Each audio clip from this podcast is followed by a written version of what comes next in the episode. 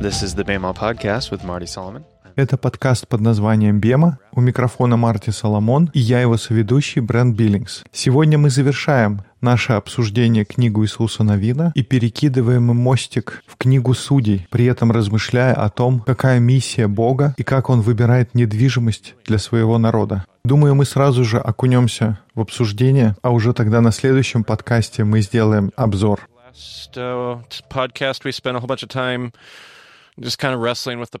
Сегодня мы завершаем обсуждение книги Иисуса Новина. В прошлом подкасте мы провели много времени, обсуждая проблемы, которые есть в книге Иисуса Новина. Мы пытались разобраться с деталями, как нам чувствовать себя по поводу тех убийств, геноцида, или как вы хотите это называть, с этим повествованием о баталиях. Но в сегодняшнем подкасте я хотел бы сделать шаг назад и посмотреть с высоты птичьего полета на то, что происходит, и постараться понять, к чему стремится Бог. Завоевание — это не только победа и триумф. Многие из нас читают эту историю с точки зрения западного мировоззрения и всегда стараемся найти триумфальные победы. Но библейское повествование, оно также затрагивает вопрос местоположения. Вопрос, почему именно этот кусок земли? Почему Бог так стремится дать своему народу именно это место, именно эту недвижимость. Вот что я хотел бы сегодня обсудить и понять, что из этого следует. У нас сегодня есть презентация, там будет несколько фотографий. Некоторые фотографии с сайта GT, некоторые мы взяли с сайта followtherabbi.com. Первая картинка которая у нас есть, это карта цивилизованного мира в библейскую эпоху. И у нас здесь есть все царства, о которых говорится в библейских текстах. To the left there, you'll notice Rome. That's going to be quite a later date in the biblical story, but Rome. Здесь вы видите Рим, он будет играть важную роль уже к концу библейского повествования. Вы видите правее от него Грецию. Можно увидеть царство Сирия, Персия, Вавилон. Они ближе к правому концу рисунка. Там изображена Аравийская пустыня. В библейские времена никто там не жил. И дальше мы видим изображена дорога специй, так называемая. Восточная часть этой дороги специй проходит через Аравийскую пустыню но это просто безжизненная земля, мидбар, который находится в том направлении, и кусок земли, который Бог дает своим людям. Этот небольшой кусочек зеленого в центре, на правом берегу Средиземного моря. И этот небольшой клочок земли историки часто называют перекрестком всех дорог земли. Он находится как раз между Галилейским морем и Мертвым морем. И в одной из моих экскурсий наш гид объяснил нам, что в древнем мире это был как турникет. Если ты хотел куда-либо попасть, ты обязательно обязательно должен был пройти через эти места, как была одна главная магистраль. Она потом разделялась на две или три других, но это главная магистраль. Она называлась Виа Марис, в переводе с латыни «Приморский путь» или «Дорога моря», и вы всегда шли по ней, если нужно было попасть в любую из точек древнего мира. It's also how you would connect up to what was known as the Silk Road that goes through modern day Turkey, ancient biblical Asia and Asia Minor. Uh, это тоже была дорога, которая вела к шелковому пути, который проходит через современную Турцию. В библейские времена это была Азия и Малая Азия. Но основная дорога, которая проходит с севера на юг, по которому шла вся торговля, не говоря уже о путешествиях, если вы шли по суше, то вы волей-неволей проходите через эту землю. И это как раз та земля, которая становится землей Израиля. Или это были земли Ханаана до того, как произошло завоевание. Это очень ценный кусок недвижимости, потому что если вы хотите контролировать торговлю, если вы хотите влиять так, как вам хочется, если вы хотите быть в центре всего этого, это самое правильное место, чтобы находиться. Если вспомнить в первой сессии, когда мы обсуждали Авраама, ему сказали, что Бог хочет сделать через него. Он хочет благословить все народы. если это была Божья миссия тогда, наверное, сейчас он продолжает помнить об этом, верно? Если он хочет благословить все народы, то сколько этих народов? Я думаю, речь идет обо всех. Да, если мы говорим, что мы хотим благословить всех, Бог вряд ли поместит их куда-нибудь в уголок, как, скажем, на юг Египта. Или Он не даст им небольшой кусок Аравийской пустыни. Если Бог действительно хочет благословить все народы, если Бог настойчиво преследует цель снова собрать весь мир воедино, и Он хочет, чтобы Его царство священников было таким партнером. Если помнишь, мы сказали, что ключевым словом в Торе это было слово партнерства. Бог говорил о миссии. И если это по-прежнему остается миссией Бога, Он поместит людей прямо в центр. Это будет Его царство священников. Если они будут священством для всего мира, где им нужно находиться? И мне только сегодня пришла эта мысль, что они должны находиться так же, как и Скиния. Скиния была в центре всего стана, а мы смотрим на карту и думаем, ну хорошо, если это весь цивилизованный мир на тот момент, и думаем, хм, куда бы поместить священников? Ну точно, священники должны находиться в самом центре всего этого, всего этого мира, известного на тот момент. That's where God needs his priesthood. That's where God needs it. Everybody's got to have access to the priesthood. If God's going to show the world what he's like, that's where they're going to have to be.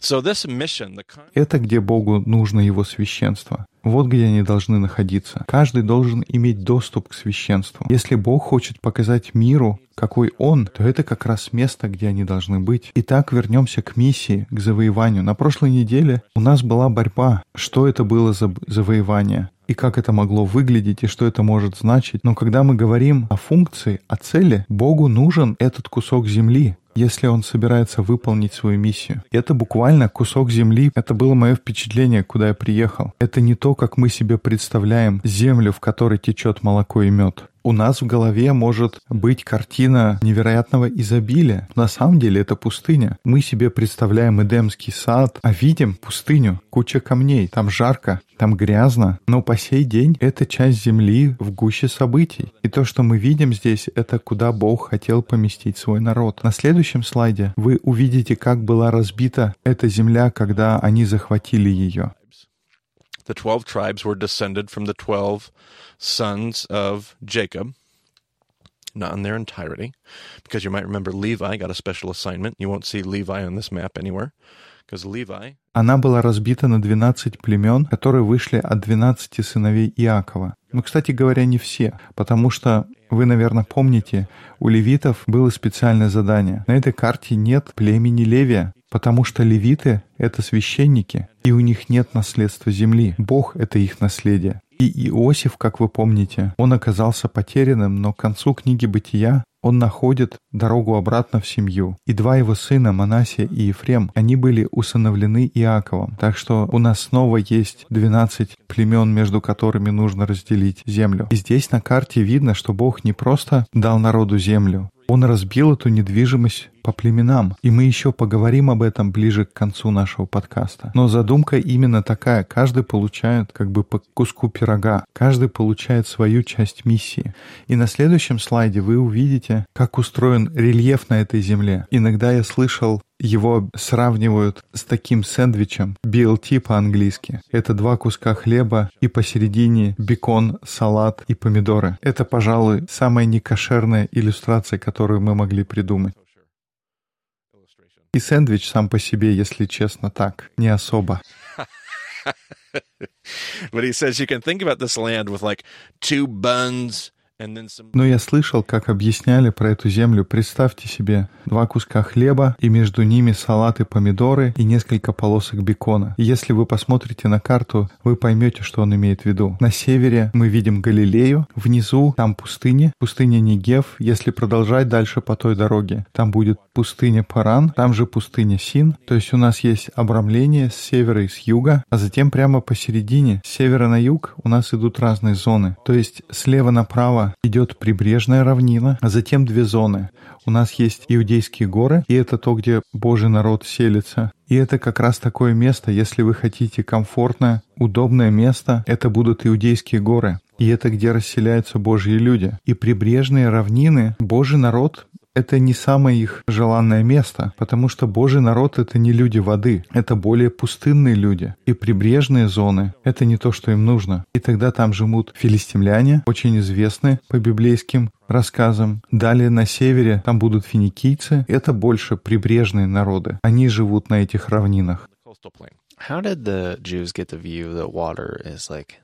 Интересно, как евреи пришли к мнению, что вода — это как бездна. Я думаю, это скорее связано с тем, откуда они пришли. Сам весь народ, он вышел из Вавилона. Это не такие люди, которые живут около воды. И рассказы о сотворении мира, если вы помните, вначале мы говорили об историях сотворения мира. Наводнение водой всегда рассматривалось как хаос, и это было разрушительно для мира пустыни. Земля — это было что-то стабильное, неизменное, и тогда вода становится символом хаоса. То есть, возможно, в других культурах люди могли думать по-другому.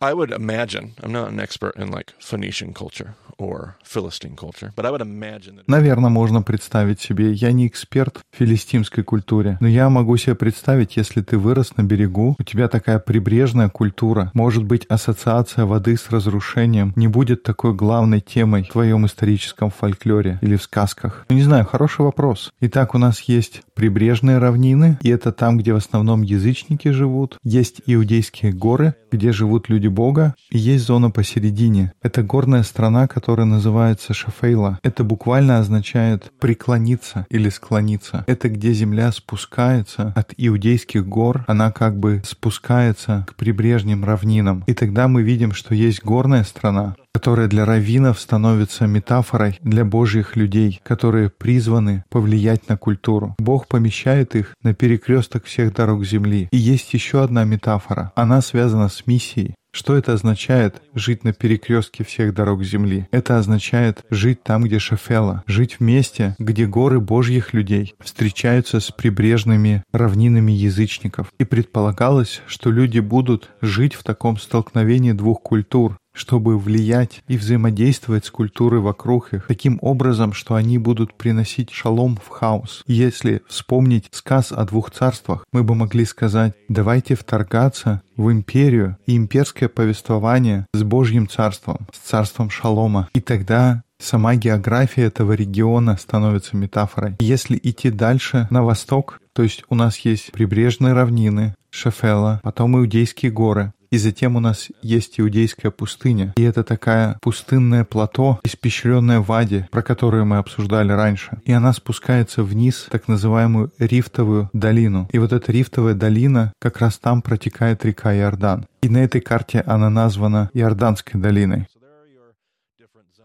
Таким образом, у нас есть несколько разных зон, и, может быть, мы постараемся найти карту получше для вашей презентации. И география — это хорошо. Честно, я думаю, на нашем подкасте нам нужно больше внимания уделять географическим понятиям и описаниям. Одна из вещей, которые мне нравятся в наших поездках, то, что мы выучиваем достаточно много о географии там. И это очень-очень полезно. Но география, ландшафт, все это тоже служит метафорой. И она подчеркивает момент, который я пытаюсь донести, который состоит в том, что Бог не хочет, чтобы мы были в углу. Он не хочет, чтобы мы находились в таком безопасном отдельном святом месте, где мы не влияем на культуру и не вовлекаемся. Я здесь совсем не хочу критиковать христианскую субкультуру. Есть замечательные вещи, домашнее обучение, но есть опасность в христианском мировоззрении, которое говорит, что мы отделимся и изолируемся от окружающей нас культуры. У нас будет своя музыка, свои футболки, свой собственный язык, language. We're going to have our own schools. We're going to have our own, our own, our own, our own. Now, there's nothing wrong with those things inherently. There's nothing wrong with those things in the mission of God. But the danger, and there's going to be plenty of dangers to go around.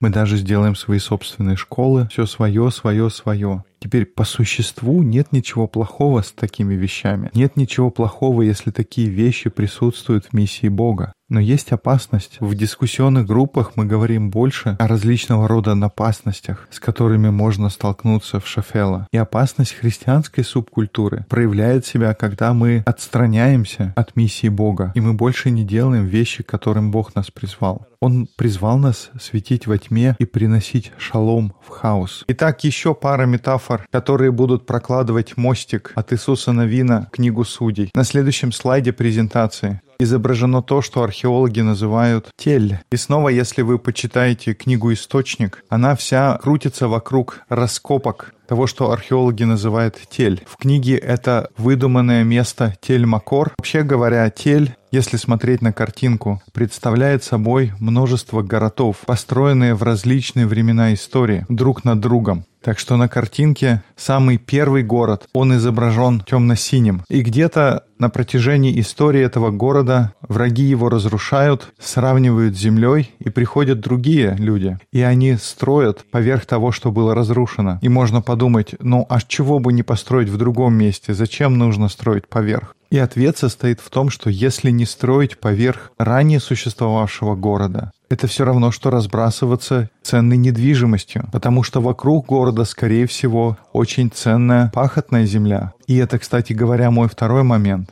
Тель находится здесь, потому что в этом месте есть все, что нужно для того, чтобы люди жили. Он обеспечивает определенную защиту, он должен давать способ выращивать себе пропитание. Самое главное, там должен быть источник воды. В пустыне вообще вода может быть самым главным для того, чтобы образовался город. Поэтому всегда есть причины, почему тель находится там, где он есть. Поэтому передвинуть город в другое место не так-то и легко. Поэтому в большинстве случаев новые города возникают поверх старых. and now you have the light green city. Поэтому, если вы хотите начать с нуля, вы просто выравниваете с помощью земли и строите новый город поверх старого. Поэтому на картинке у нас есть изначальный синий город, поверх него светло-зеленый, затем, что это такой странный цвет, такой ближе к фиолетовому. Ну, в общем, вы понимаете. И тогда уровень за уровнем, место, где строится город, он поднимается выше и выше. Я уверен, Брент, у тебя есть пара фотографий Телей, с которыми мы встречались. И у нас даже будут будут фотографии телей, где не ведутся раскопки. В наших поездках мы встречали тели, которые не раскопаны в Израиле и в Турции, в основном в Турции, и со стороны он выглядит как просто большая гора земли. Но под этой землей на различных уровнях города, которые были там тысяча-две тысячи лет назад. И это точно как делаются археологические раскопки. И я это описываю для того, чтобы было понятна следующая мысль, к которой мы подходим. Потому что одно из открытий, которое мы сделали в таких раскопках, And I don't know why I always use the pronoun we when I talk about archaeological digs. I like to think that I'm one of them. I have a shovel. I'm uncovering this tell. I don't know. Apparently it's a I mean, we've moved a few rocks in Israel. Почему-то мне всегда хочется говорить, что мы сделали открытие, как будто я часть этих археологических исследований. Ну ладно, это отступление. Но так вот, одно из открытий, которое было сделано, это понимание того, как выглядели ворота города. И очевидно, если у вас есть город, вам нужно какую-то защиту построить вокруг него. И тогда вокруг города строятся стены. И, естественно, в этой стене есть ворота. И основная задача стен — это, очевидно, защита города. И тогда ворота города тоже должны служить служить этой цели. И на протяжении человеческой истории городские ворота, они становились все более и более продвинутыми. Во времена Авраама городские ворота, в них будет только по паре комнат с каждой стороны. У вас есть комната справа, комната слева. И в этих комнатах могут быть солдаты. И тогда, если люди пытаются пройти через ворота, может быть, только по трое они могут проходить.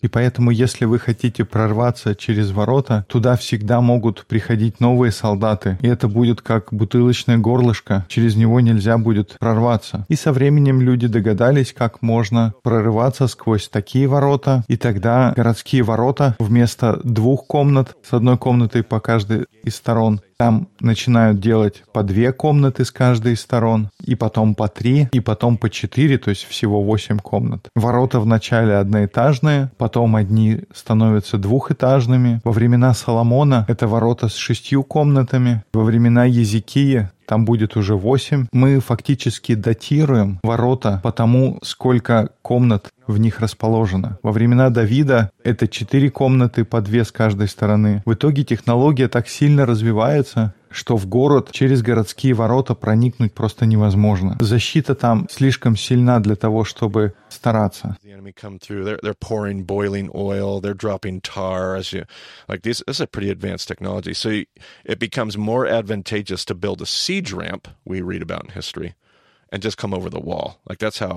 That's how good the defense is of these city gates. Now, the thing about the city gates, in fact, we can go to the next slide here. Here are some pictures. We actually have some pictures of the chambers. Of this is the gate at Tel Dan, for anybody that's been there. Uh, here's another gate. Uh, I believe this is the other gate at Tel Dan. This might be Megiddo, but to be honest, I can't remember. Когда враги подходят, на них бросают камни, выливают кипящее масло, сбрасывают смолу. Так что оборона достаточно изощренная. В итоге становится проще построить такой пандус к стене и просто перелезть через стену. Настолько хороша защита городских ворот. На следующем слайде есть несколько фотографий таких комнат в городских воротах в Тель-Авиве. so uh, these are pictures of the remains of gates. Now, here's why we like to find these things: is obviously their first and primary function is defense. It's about defending the city. Um, but your city only comes under attack on average like once every, you know. Это останки городских ворот. И, очевидно, основное предназначение городских ворот — это защита. Но на город нападают в среднем я не знаю, каждые сто лет, может быть, каждые 80 лет. На какие-то города нападают чаще, чем на другие, в зависимости от их местоположения. Но нападают на город не так часто. Что же делать в те времена, когда нет войны? Эти 80 лет надо использовать ворота как-то. И на протяжении всех писаний мы читаем о людях, которые сидят около городских ворот. Например, Лот был около городских ворот первой книге царств Илий был около городских ворот. Около городских ворот вы находите различные торговые места, политики. Может кто-то из царской семьи быть около городских ворот. Хотел бы я, чтобы в наше время можно было так легко подойти к городским воротам и встретить представителя власти.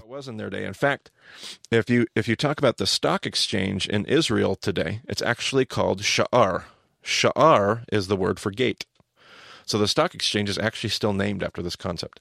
Um, but the word for Hebrew word for gate is sha'ar. Now, not only would this be the place for your your courthouse, be the place where your judges would sit, this was also the place where they would distribute to the needy. Here's what I mean by that. In fact, uh, if you go to your next slide, you're going to see that picture of the tell again. And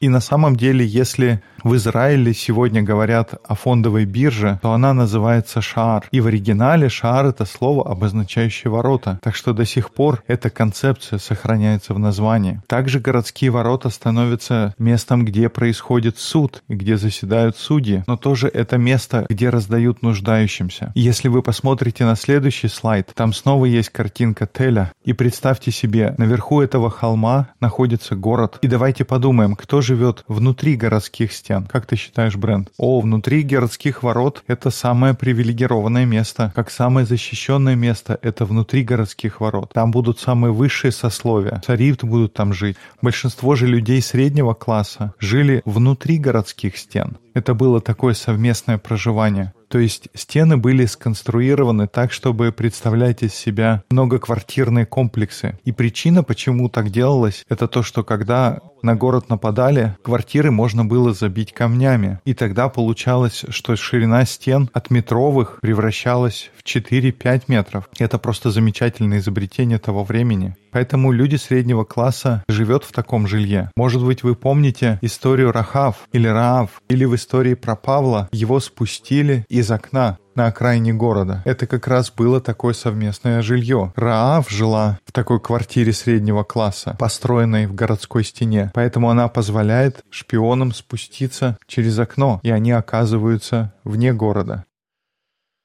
Вот так живет средний класс. Но те люди, которые нуждаются, бедные, обездоленные, они оказываются за городской стеной, в маленьких деревушках, которые очень часто называют дочерьми города, как дочери Иерусалима. Возможно, вы помните Иисуса, когда он идет на пути к кресту, он говорит, не плачьте обо мне, дочери Иерусалима. И он имеет в виду не только женщин. На самом деле он говорит о деревнях, о деревнях бедняков, которые живут за пределами Иерусалима. В каждом крупном городе были так называемые дочерние деревни. Там не было ни стен, ни защиты. Именно там живут бедняки. Это все, на что они могут рассчитывать. Но также были те, которые были совершенно на краю, полностью обездоленные. Они жили на мусорных свалках. Если вы снова посмотрите на слайд с изображением Соломоновых ворот, вы увидите, что посередине проходит большая траншея. На самом деле это такая канализационная труба. Там невдалеке может быть источник воды. Люди его открывают один-два раза в день и смывают все сточные воды из этой траншеи. Его иногда покрывали чем-то, чтобы хотя бы не видеть. Запах все равно оставался, но все равно это был большой шаг, что хотя бы не было видно.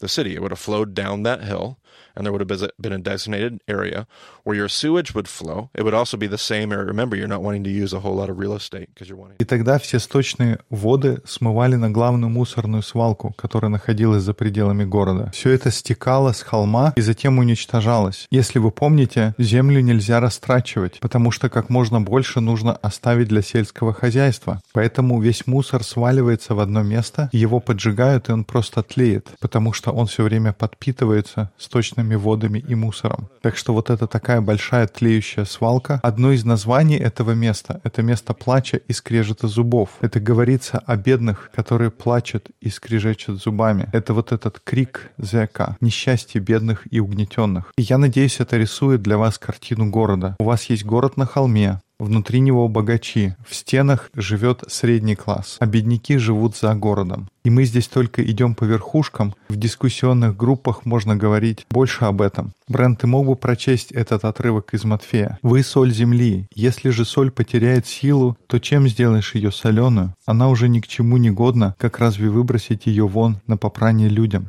Вы свет мира. Не может укрыться город, стоящий наверху горы. И зажегший свечу не ставит ее под сосудом, но на подсвечнике и светит всем в доме. Так да светит свет ваш перед людьми, чтобы они видели ваши добрые дела и прославляли Отца вашего Небесного. Glorify your Father in heaven. All right, so Jesus says, "You are the you are the salt of the earth. You are the light of the world. A city." Как Иисус говорит, «Вы соль земли, вы свет мира. Нельзя скрыть город на холме». И Он говорит здесь об этой картине, на которую мы сейчас смотрим. Иисус говорит, что если вы бедные, то город на холме для вас — это что, бренд? Богатство, люди, Mm, it's like the wealth. It's the people who are better than you, who are more valuable. And uh, they're also the people that have more than enough, correct? Yeah. So while you probably do have somewhat of a disdain, like you're talking about, kind of like this, you, you kind of have this, I wish I was them. Это люди, у которых больше, чем нужно. И с одной стороны, да, может быть, есть в отношении к людям, которые живут на холме, определенная зависть. Но также люди, которые смотрят на холм, они видят надежду. В каком-то смысле город на холме — это ваша надежда. Городские ворота были во всех наших археологических исследованиях в каждом городе, который мы обнаруживали. Городские ворота были также системой своего рода социального обеспечения и центром распределения для бедных, потому что у тех, кто жил в городе, было больше, чем достаточно. И тогда городские ворота становятся местом, куда богатые приносят от своего изобилия. И это распределялось между бедными которые приходили к городским воротам. Поэтому город на холме — это для вас картина надежды. Поэтому, когда Иисус говорит людям в Нагорной проповеди «Вы соль земли, вы свет мира», не может укрыться город на холме. Он говорит, что вы — надежда этой земли. Земля смотрит на тебя. Мир смотрит на вас, чтобы найти шалом для своего хаоса. И это снова становится картиной того, как Бог хочет использовать свой народ на перекрестке всех дорог земли. Crossroads. He's putting his people at the crossroads of the earth. помещает своих людей на этот перекресток так, чтобы они были светом миру. Они могут быть городом на холме. Они могут быть царством священников. Он ставит их в самый центр мира, чтобы мир мог надеяться на них. Them for their hope. So is that uh, a generalized? А что вот такая концепция города и его роль в заботе о бедных? Это еврейский подход. У меня такое впечатление из этого отрывка Евангелия от Матфея, что это вообще относится к тому миру, который их окружает.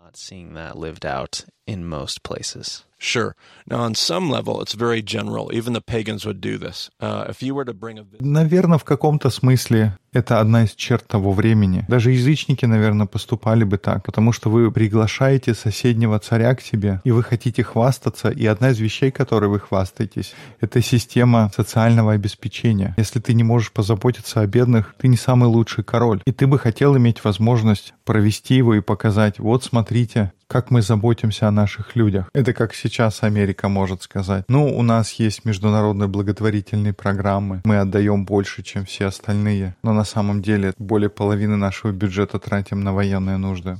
Но тем не менее, это один из способов для нации бить себя в грудь и говорить, посмотрите, какие мы типа хорошие. Но то, что лежит в сердце за всем за этим, это совершенно другое. И те, кто слушали Нагорную проповедь, это интересно, потому что у них был контекст Римской империи. Если вы покупаетесь на римскую идеологию, у вас будет неплохая жизнь. Римский образ жизни — это абсолютно точно как город на холме. Система заботится о тебе. У тебя есть здравоохранение, образование, развлечения, все, что вы могли пожелать. Рим сделает водопровод. So it's an interesting dynamic with the listeners of the Sermon on the Mount, but a good question.